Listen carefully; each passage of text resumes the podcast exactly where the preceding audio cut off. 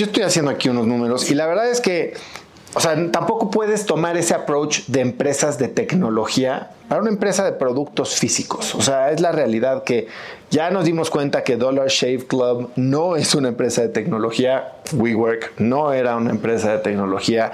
Y entonces tomar estas máximas de venture capital, que incluso me lleva a decirte, ¿por qué quieres levantar capital? O sea, hoy ya tienes 5 millones de dólares, ¿por qué no te das con Fair Play a que te den crédito, no? Digo, 5 millones de pesos. Ahora, vamos a hacer el ejercicio y vamos a seguir el juego. Hoy ven 5 millones de pesos. A un múltiplo súper buena onda, de ventas, porque es, imagínate, o sea, de ventas, no ahorita. Ah, o sea, te la vas así súper bueno. Normalmente te evalúan cuando vas a vender tu empresa. Si hoy yo te quisiera comprar, te diría, ok, te voy a comprar a un múltiplo de EBITDA. Y ese múltiplo normalmente es entre 5, 6, 7, 8, ¿no? Ya si te la jalas hasta 12. Ahorita te estoy dando 6 múltiplo de ventas. Tu empresa vale hoy 30 millones de pesos. El mismo millón y medio porque levantaste la lana de ventas, que eso es, o sea, es impensado. Y si a eso le sumamos 20 millones de pesos, que son el millón de dólares que vas a tener, entonces en teoría en general valdría 50 millones de pesos, que ya son 10 millones de pesos menos que lo que dices que va a valer en tres años si todo sale padrísimo. O sea, la evaluación estás anclada a la evaluación que le diste a tus inversionistas ángeles y ese, como dicen en mi barrio, ¿se a decir todo? Todo.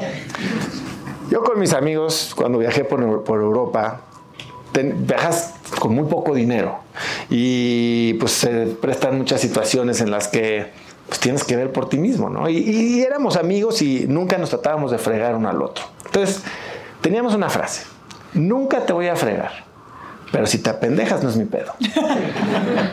y aquí el hecho de que tus inversionistas hayan aceptado una evaluación tan alta, tal vez en el pasado, y lo hablo hoy con mucha gente que levantó lana en 2021. ¿Qué fue 2021? Sí, 2021. claro. Eso también importa. Pero esos platos rotos no los voy a pagar yo.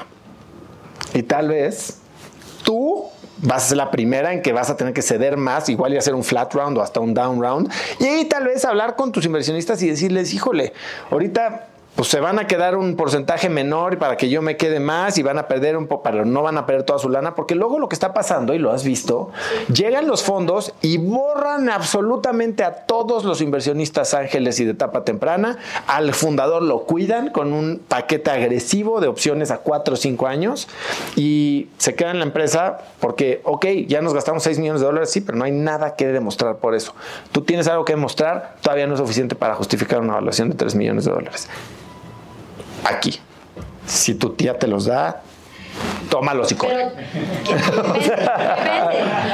Porque dañas tu evaluación, o sea, porque al final después tú solito te atoras. O sea, yo quizás a lo mejor extendería la ronda, un poquito le darías oportunidad a tus inversionistas actuales. a la misma evaluación pasada. A la misma evaluación. Eh, quizás puedes hacerles como alguna ventaja de algún descuento mayor en el CAP. De todas maneras, pues todavía son seis o Sí, sí, siendo Puedes jugar un poquito con descuento ahí, yo haría eso. Y sí, comparto con Oso de que una evaluación hoy en día, con los económicos que traes de 3 millones de dólares, es mucho, yo no le traería esa evaluación. Entonces, las opciones son o alargas tu ronda con los inversionistas actuales, ¿no?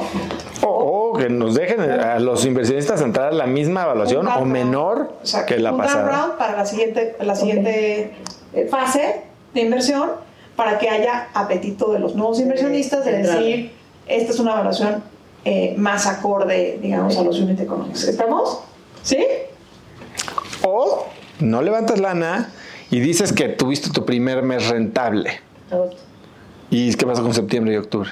Ya no fueron tan rentables. En septiembre tuvimos un par de gastos de marketing que hicieron que ya no Es que este tema del marketing, o sea, estás dándole la vuelta al dinero y el único que está ganando es Facebook y los influencers.